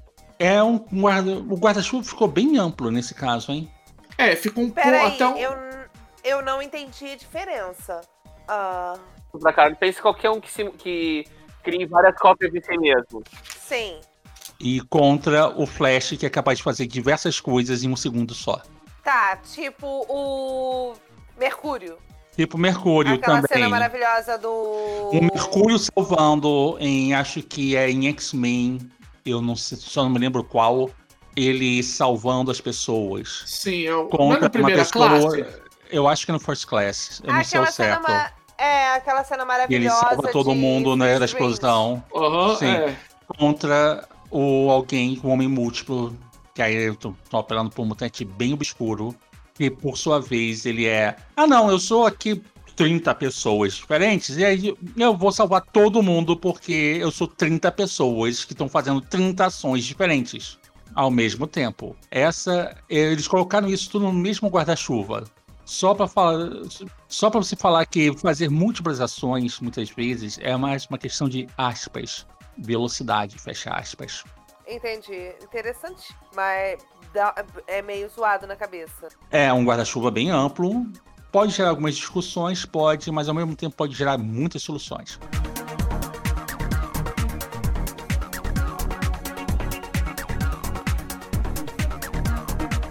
Pra encerrar, ele traz quatro supers, né? De uma equipe conjunta. Pelo que dá a entender. Eu vou ter que ser bem sincero que eu não olhei muito bem os personagens, mas pelo que eu vi, estão bem construídos. Te dando a explicação, te dando a explicação. É, o livro vai. Os exemplos de criação de personagem que estão no livro, ele começa lá dizendo: ah, quatro jogadores se reuniram para criar personagem. Aí os personagens que, que são, que foram criados por esses jogadores são os personagens exemplo. É, e você vê, eles são bem representativos de cada uma das suas categorias. É, é no caso é uma simbionte, né? Que ela tipo, ela um- tem o lado meio de tijolo, né? Sim. É um tijolo simbionte. Tem um, é, um vigilante de teleportador, o Quan. Tem o cara que é um cientista maluco, que é tam... É, um velocista múltiplo com super genialidade. E por último, você tem a Fortuna, que tá mais pra uma investigadora sobrenatural. Na verdade, ela, pra quem conhece o Warren the Cape, ela lê Seven. A ideia é que o poder dela é super sorte. Ah, tá. Ela é a Domino. A Domino, eu acho que o Shatterstar tem esse tipo de habilidade. também. Shatterstar, o Longshot, a Domino são a, é a trinca que lida com o dom da cagada. O Bullseye também. Só que o Bullseye é vilão, né? É, tanto faz. É exemplo. Aí, gente, parece que é muita coisa, né? Mas são 22 páginas incluindo. São 22 páginas incluindo capa e a parte de créditos. E os personagens. 23, com, sendo que duas páginas são gastas com a OGL versão 1. Um, um, po- 1.0A. Mas, pra ver só, vale quanto pesa, tá? Se você. Eu, de boa, se eu não tivesse já o meu querido, o meu feitizinho com amendoim, entendeu? Eu olharia pra ele com carinho. Porque agora tá bem mais solto. Não, agora, agora eu tenho sim, um sério concorrente pro, feiti pro, pro Darren Comics pra fazer super-heróis em Fate. Noves fora, o sistema tá. O, o, o Super Power de Fate tá muito bom. Eu confesso que como novata de Fate não joguei é, o Eren the Cape, não. O Darren Comics eu conheço, eu já, já joguei algum, acho que duas vezes. É, como é que chama? Gente, eu tô tão lenta hoje, desculpa. O, já joguei One Shot de, de Darren Comics. Mas eu, eu adorei esse negocinho aqui. Eu tô afim realmente de dar um carinho, de dar uma lida, de pensar em narrar alguma coisa desse aqui. Esse chamou minha atenção. Foi um bebê que eu gostei. Cada um tem a sua casinha dentro do, do jogo de super do, do Fate, entendeu? Agora a gente só falta um pra gente resenhar, mas com certeza vai estar na casinha. No, vai ter alguém que, assim, do, do quarteto vai assim, não, meu, casa. Aham. É, no meu caso, o Super Powered Fate, ele vem, como ele vem do Cape, pra mim ele é cômodo. Ele, apesar de tudo que eu vi assim dos detalhes que eu não curti nele, eu- e aí quando a gente for ranquear eu explico melhor.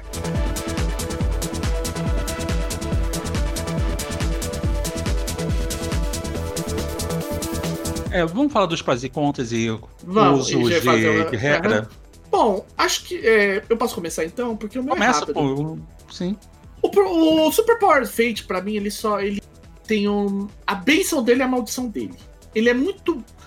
Olha, sinceramente, se você tá procurando algo que vai te dar um crunch legal, ou você vai pra War in the Cape ou você vai pra. Embora o Super Powered Fate seja, como eu disse lá atrás, é, algo que tomou do. Coisa do in the Cape, ele sofre do. Entre muitas aspas, problema de ele ser muito, narra muito descritivo ele não vai te trazer absolutamente nada bom. Você vai ter que se sambar se você quiser trabalhar só com ele. Agora, é uma leitura que por 22 páginas ele inclui muita coisa que, tipo, livros mais antigos levavam. tinham que ser a prova de balas para abrir o que ele cobre. Concordo com você e é onde eu até vejo problema nele também. Minimalista demais. Essa onda de minimalismo pra jogo É, eu adoro jogo minimalista, tá? Quero deixar isso claro. Eu amo jogo minimalista, acho irado. Mas quando exagera nessa dose é que fica difícil. Porque fica, você fica meio sem chão, meio sem parâmetro, né? Então, gente, eu tenho críticas, mas também tenho elogios, tá? Todo mundo sabe quem ouve o podcast sabe que eu adoro colocar um amendoinzinho no Fate, eu adoro dar uma granularidade nos meus jogos. Esse não é um jogo para mim, para eu mestrar. Eu adoraria jogar esse jogo, mas o meu ponto aí é que eu só jogaria esse jogo com um grupo que eu sou, que eu conheço ele faz tempo. E porque o contrato social nele é muito forte. Não só é muito forte, você tem que entender que o risco de você pisar no pé do outro a nível de conceito é real e possível. E não tem essa história, ah, não, propostas semelhantes, aplicações diferenciadas. Quando você tem um conceito muito aberto, um pode acabar pisando em cima do pé do outro. Eu acho isso meio chato. Porém, qual é a coisa boa disso? Primeiro, é um jogo que você pode trazer para um pessoal que está começando, que eles vão viajar bonito e você pode curtir muito essa viagem coletiva. É um jogo até interessante para você trazer para quem está começando no Fate. Porque, então, sabe essa tal da liberdade que o Fate prega? Tá aqui, ó, para super-herói. Dá para fazer um Jojo com isso. Com Super Power de Fate, você faz um Jojo. Você tem como você fazer todos os stands de Jojo possíveis, ou até mesmo fazer Ramon que não é pouca coisa, tá? É uma coisa até. A sério, é uma coisa até positiva. Porque é esse o grau de liberdade que te dá. Concordo com você. Mas ao mesmo tempo, liberdade também é maldição. Liberdade também é prisão. Você está preso, você não tem nada para te sustentar. Você é livre para criar, mas você é maldito para criar. Porque tudo vai, ser, vai ter que sair de, da tua cabeça e do diálogo com o mestre. O mestre, nessa hora, rala que nem um cão para poder deixar todo mundo com uma mecânica visível para as suas ideias. Mas tirando isso, eu acho ótimo. Eu roubaria alguns dos conceitos que estão aí para alguns jogos mais na linha de anime, entendeu? Que tem os poderes mais doidos, os poderes mais in... os poderes assim com sem restrições e que a escala de poder não importa muito porque Goku faz uma Gekidama para matar uma formiga, para bater no Freeza e para quebrar o, o, bloco de gelo que está no, conge tá no congelador da geladeira já faz uns cinco dias. E ele não está afim de fazer, usar um ventilador para aumentar a quantidade de eletricidade. Entendeu? Tem, a, tem essa história. Mas tirando isso, tá ótimo. Bom, da minha parte, eu, por mais que eu tenha gostado muito do, Eren, do Super Power Fate, eu jogaria e narraria com tranquilidade. Entretanto, uma coisa que está me incomodando demais nele, no design, é, vou repetir a frase, ele deixou o elemento central do jogo totalmente fora da mecânica de Fate e totalmente dependente do contrato social. Por que, que isso é um problema? Uma vez criado, você não tem como utilizá-los, a não ser que isso seja previamente acertado por mais contrato social, você não tem como aplicar a mecânica de marcos e evoluções no seu poder. Ele é estático, se torna preso, o conceito do poder ele se torna preso a... ao contrato social, completamente fora do sistema de jogo. Para alguns grupos, isso não vai ser problema nenhum, porque vai sentar conversar, não, eu tô vendo que o poder evoluiu nessa direção, vamos dar uma revista de contrato social. Para grupos que não têm experiência ou paciência em gerenciamento de contrato social, você simplesmente está dando material injogável para eles. É, o Super Powered Fate é um jogo interessante, extremamente dependente, não só de um contrato social, mas de um grupo que tenha experiência em usar, redigir e esse é um dos casos que o contrato social tem que ficar muito bem redigido por escrito, usar, redigir, usar o contrato social como validador de decisões, o que significa que ele precisa ser muito bem escrito. Ele vai dar um trabalho prévio gigantesco, tá? É o preço da liberdade, você tem liberdade para fazer o que você quiser desde que você pegue e crie. Você pode ter a casa que você quiser desde que você saiba misturar cimento, areia e clarofilito e empilhar os tijolos do jeito certo. Ou você pode comprar uma pronta que não vai ser talvez exatamente a mesma coisa aqui. Você vai ter um jogo com o Super Power Fate, você vai ter um jogo de super-heróis que é a exata medida do que quiserem. E pro mal, dependendo do quão bem vocês redigirem todos os contratos sociais. Aham. Uhum. Você dizer exatamente quais são os aspectos envolvidos, as façanhas que até como uma façanha pode amplificar o poder do cara, por exemplo, se o cara é um projetor, ele tem, vai, tiro, tiro máximo, super tiro, por aí fora. Sim, como é que os poderes evoluem, já que como poder, os poderes estão fora da mecânica de evolução do Fate, eles são estáticos, ele, a, o conceito vai ser o mesmo sempre, como é que esse conceito evolui? Isso vai ter que estar no contrato social também. Em parte, é onde eles eu vejo muito entrando a super façanha nessa evolução. Agora, uma coisa que torna ele positivo para mim, justamente por isso que vocês falaram, é que ele é e aonde o ponto negativo que eu coloquei entra também é que ele é tão minimalista, tão minimalista que ele é perfeito para um one shot. Ele é para você, se você não tá pensando em campanha de super, se tá pensando em narrar uma história só, uma história, uma história e uma história apenas, ele é muito gostosinho para isso. Ele deve rodar muito redondo. Manhã, você acabou de me dar uma ideia. Eu conseguiria fazer Sailor Moon com Super Powered. Interessante. Todas as Senshis, toda, todas elas. Dá, dá para fazer uma mesa de Sailor Moon com isso. Fácil, sem precisar de nenhuma regra adicional. Sim, a, ele, o, o Super Powered Fate, cara, você consegue fazer quase qualquer porra de Mortal Kombat e a Sailor Moon e botar essa galera dentro do mesmo cenário mecanicamente falando, pelo menos. Não, mas é que tá me caiu na, me caiu na cabeça, porque dá para fazer tanto. A escala de poder não é tão alta assim.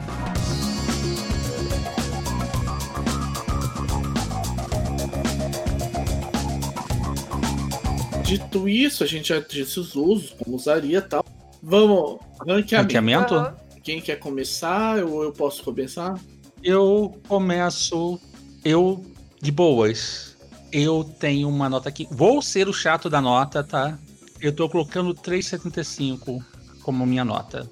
Ele, ele é bom, mas ele não é tão bom o suficiente. E para mim, ele perdeu 0,25 por um motivo simples e besta meu.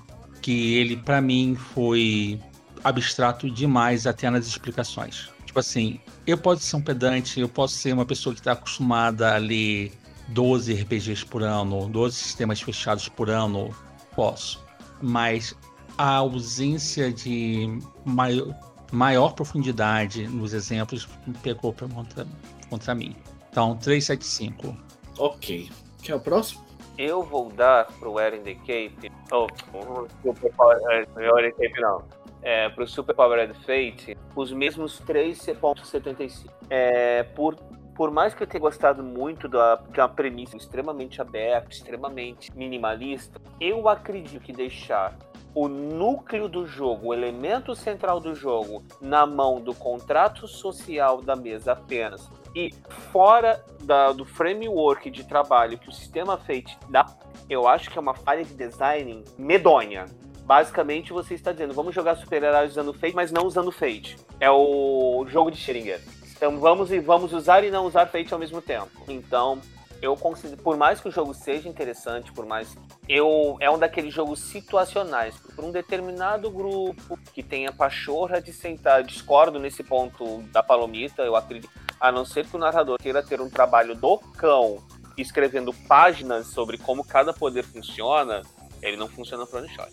O trabalho que dá não compensa. É, para grupos específicos, é, que a galera já tem experiência em contrato social, já tem experiência em entender que a função do contrato social não é, é não é impedir que você faça coisas, mas é impedir que coisas aconteçam com você. Ou seja, aí a gente teria que entrar em toda uma discussão de filosofia do que é contrato social, não vem ao caso, mas a não ser que o grupo tenha uma senhora experiência em seguir o contrato social e tenha paciência para isso com calma, eu consigo pensar facilmente situações. Eu jogando, eu, na minha experiência, não preciso longe, com um pouco de argumentação para cá e para lá, fazer o poder servir para coisas que são bem casos de ser um contrato social muito bem redigido. Se eu penso E de você em Mago Ascensão? O quê? Mago? Nest. Você nem viu pior. Nest. Nest foi, Nest foi onde eu mostrei minha habilidade de torcer e retorcer coisas. Aham. Uhum. Foi Nest. É, então, sem um contrato social muito redigido, ele é um jogo no qual o narrador ficará refém de um, jogo, de um jogador que seja rápido de raciocínio e bom de argumentação. É uma na minha opinião, uma falha de design gigantesca você deixar o elemento central do jogo fora do ecossistema Fate, deixar tudo nas costas do contrato social. Por... Ou seja, eu não posso narrar isso pra você jamais. Sim, ok. Palomito, você quer terminar? Você quer mandar ou você termina? É, não, eu posso falar agora, se termine. É, eu vou. Pô, cara, eu acho tão triste assim, eu não ranquear, assim, eu não. Eu, eu particularmente não gosto de dar notas. É, sei lá, eu acho que é trauma de provas. Mas eu vou dar quatro para ele porque eu gostei bastante do material. Eu, eu discordo de você, Cicerone, porque para mim não é preciso um trabalho tão grande assim de páginas e páginas de poderes. Você pode levar personagens e poderes prontos num é, para um evento fichas prontas, personagens prontos, poderes definidos, tudo ali nos aspectos. E jogar ele de boa, que eu acho que ele vai rodar redondo, porque ele é muito simples de explicar, simples de jogar, simples de pegar. É, eu acho que ele foi, na minha visão, foi feito para isso, entendeu? A versão eu não joguei o War in the Cape, mas para mim é a versão é, one shot do próprio, entendeu? É, que é um defeito do. Minimalista, eu não consigo ver nem que seja extremamente minimalista, dê pra rolar campanha com eles, não, certo? Então é isso. Bom, vamos lá, né? Para começar a nota, né? Eu queria falar uma coisinha que tá lá na arte da Guerra de Sul que diz o seguinte: e isso não é só por The Cape, é necessário Fate. É necessário muita complexidade para simular a simplicidade. As pessoas acham que o Fate é um sistema extremamente simples. Ele não é. Ele só parece. E ao mesmo tempo, eu discordo do que o Cicerone disse anteriormente, quando ele diz que tá tudo em cima do contrato social, e ao mesmo tempo não discordo. Mas por quê? Vamos lembrar de um conceitinho, bem é, rapidamente, um conceitinho Fate. Aspecto define coisa, perícia diz como você vai lá, faceia diz aquilo no que você é bom e, e traz consequências é o quanto aquilo se desgasta. Dito de maneira rápida, o, a visão do Cicerone do Superpower Fate é correta? É, joga-se na ideia da, do contrato social. Para mim, isso não é um problema. Muito pelo contrário. E eu vou explicar o porquê. Primeiro, essas bases do Fate já estão todas amarradas dentro do Power Fate. Ele mostra que você tem que atrelar coisas com o Power Skill, que você vai precisar de um aspecto de poder, das façanhas de poder, tudo atrelado. Agora, e aí é que vem o detalhe. Por outro lado, o, o, a capacidade do jogador dobrar uma situação e de aplicar Rule of Cool no momento certo, para mim, diferentemente de, da, da, do Cicerone, do Velho Lich, e eu acho que é, talvez a Palomita concorde um pouquinho mais com isso, eu não acho um problema muito pelo contrário. Aham. Uhum. Pra mim é solução. Eu, pra, eu, eu costumo dizer que quando eu vou dar ralo na Dungeon Geek ou qualquer aventura final, a coisa que mais gosto era é a situação do tipo: o cara vir com uma ideia mirabolante, tirada quase que literalmente do pra vir e mostrar para mim, ó, dá para eu fazer.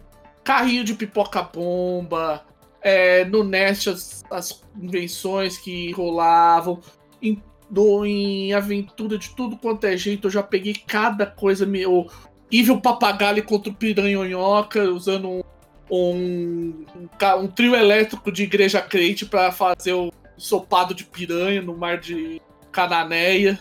É isso que para mim é o fundamento do Fate. Para mim o fundamento do Fate é muito mais sobre o que você vai fazer, a regra é um porte bom. Dito isso, o meu problema com o Super Power Fate tem a ver um pouco com o que o Cicerone disse. Eu particularmente não me importaria se ele trouxesse algumas coisas um pouquinho mais, mais bem azeitadas, que é o que tinha no War in the Cape. Claro, mesmo que não fosse uma classe fechadinha, como era no War in the Cape, que não é fechada também, mas enfim. Ouçam lá o do War in the Cape para entender o Trazer uma. Tipo, você traz os aspectos, traz uma lista de possíveis poderes que a pessoa pode ter como uma façan, façanhas e tal. Isso já ajudaria. Para mim, esse, entre aspas, abandono pro narrador torna, provoca um problema do Super Power Fate. Você tem que ser um cara que tem minimamente uma ideia. O grupo tem que ter minimamente uma ideia de tropos e do funcionamento do sistema para criar um personagens tranquilamente. De outra forma, vai dar pesadelo, vai dar problema. Para mim, eu não gostaria de dar 4, porque para mim 4 foi o que eu dei pro Feito de quatro cores. Que por mais que ele seja bom, e ele é bom na sua característica, eu considero ele problemático. Eu considero ele problemático por, pelo mesmo motivo que o Cicerone considera o Power Fate problemático. E para mim, o Fate 4 cores é ainda pior nesse quesito. Ele deixa. Eu nunca daria 4 pro Fate 4 cores, nunca teria dado 4. Bom, enfim. É. É, você deu 3,75. Enfim. O que acontece para mim, particularmente, é isso. O Darwin Comics eu dei 4,2.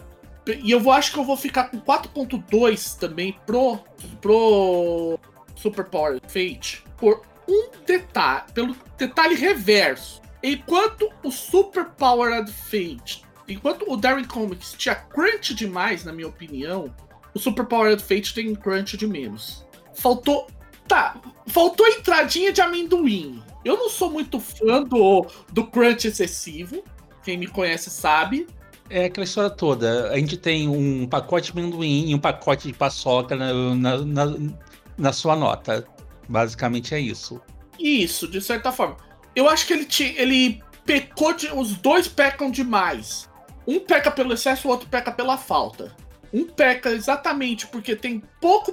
Tem muito crunch, muito poder, muita coisa. O outro peca porque não tem nenhum ponto de partida. Eu não sou com, muito, muito pelo contrário, acho maravilhoso. Tem muita liber, é, liberdade para criar coisas. Só que eu acho que você tem que oferecer um ponto de partida sim, e nesse ponto, para mim, Super Power Fate pecou. Pecou bastante. Entendo a premissa do Super Power Fate, entendo o objetivo dele, mas para mim ele tem esse problema. Justo. Agora a gente só, só precisa calcular a média. A média, só um minutinho que eu já tô terminando. 3925 3, 3 é, pode. É, se for para arredondar, daria para arredondar 4. Ou para 3. É, ele fica na. Ó, ele vai ficar na. É do destino de quatro cores. Por, e não acho. É, é, e particularmente eu tenho que ser bem sincero, com o posto. É, eles. É, não é, na verdade, isso é o Darren Comics com o Super Power Fate. Um traz crunch demais, outro traz crunch de menos. O destino de quatro cores ele é ainda mais frágil eu acho que ele ganharia, ele pularia nos, centésimos em relação ao, ao destino de quatro cores, na posição, deixa-me ver, posição, deixa eu pegar do mais atual, que eu tava na ficha, tava no, no deixa eu ver aqui no, no do Fate condensado, ele tá lá embaixo, tá na posição, tá em 15 tá bem abaixo, só tá acima do do projeto do Memento e dos livros referência.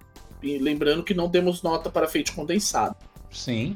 Não é algo ruim porque é um livro de referência, mas eu ainda acho que ele tem, assim, é um módulo legal, é um módulo bom de maneira geral, só que aí eu tenho que ser bem sincero, pelo preço que ele tá na Drive Thru RPG, vai direto pro World Cape, você vai fazer melhor. Tá quanto? Se eu lembro bem, são 15 dólares na Drive Thru, 25 World aqui. Um minuto que eu já confio. Pô, desculpa, por mais de 10 dólares você leva o universo completo. Não, é the Cape. Pode passar direto. É. Vai, pula, pula. Se tivesse na categoria de 5 dólares. Deixa eu, deixa eu conferir. Antes de. Pra valer a pena, tem que ser pay what you want. é, Não, eu acho que é assim. aquela coisa, pelo que eu percebi de vocês falarem, como eu disse, mais uma vez. Ah, não, calma aí, calma aí. Eu tô queimando a língua, gente. Eu tô... Não vamos ser desonestos. Acabei de Tá confirmar. cheetos? Tá 6 cheetos.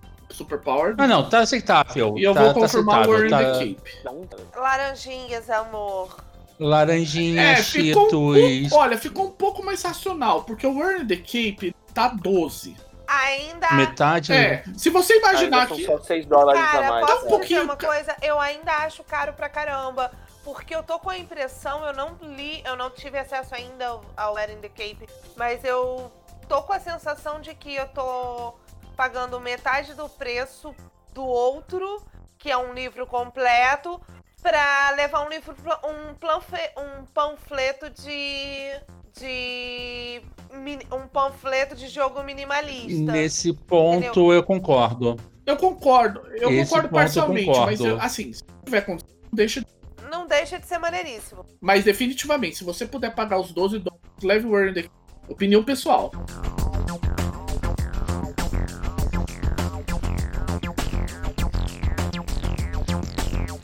Bom, gente, acho que por hoje é só, até porque, nossa, tem, tá bastante, toma bastante tempo. É, a gente tá prolixo. Mas, então, gente, considera. Tá na hora de dar tchau, né? Tá na hora de dar tchau. Sim. Considerações, avisos, chamados. Bom, é, não adianta a gente falar muito sobre os eventos, porque agora tá chegando o final do ano, e além disso, no momento que a gente dá, é, esse podcast vai ir pro ar, já vai ter passado, provável, eu pelo menos, a última Dungeon Geek do já vai ter passado, porque eu não vou. é, a gente tá gravando numa sexta, seria no sábado seguinte, eu acho que eu não vou conseguir editar até lá, Uhum. mas enfim. Se alguém tiver. Se alguém tiver mais alguma evento. Vou pedir pro pessoal, primeiro, dar um. Se tá ouvindo a gente ainda não tá no, no Discord do. Entendeu? Se você tá ouvindo a gente e ainda não tá no nosso Discord, no Discord do Movimento Fate, entra. Tá aqui no show notes, tá? O link. E eu garanto uma coisa: a comunidade não é exatamente um gigante, mas ela é ativa da forma que ela é. A gente não tem 50 mil mensagens por dia, a gente não precisa, mas todas as mensagens que estão lá são pertinentes e importantes. E volta e meia, a gente tá. Não só eu, como o Cicerone, o Mr. o Mr. Mickey, ou até mesmo a, a Palomita, a gente tá ajudando a comunidade. Muitas vezes você vai ver discussões quentíssimas, não só de regra, mas de ambientação, acontecendo casualmente, como fosse apenas um sábado qualquer. Vem, vem pra comunidade. A gente vai precisando sempre de carne fresca pro moedor. Exato. É, gente, o, o link pro Discord tá lá no vai estar no episódio. E a gente lembrando sempre, né, que a gente tem a comunidade Facebook, Movimento Feito Brasil. Temos o como- temos comunidade também no Telegram, no WhatsApp, você encontra os links no no, no site fatemasterspodcast.gitlab.io. É, e-mail da gente, fatemasterpodcast.gmail.com. Críticas, é, elogios, sugestões, brinde de assessoria e proposta para quem quiser comprar o podcast, entre outras coisas, manda pra gente. A gente aceita também.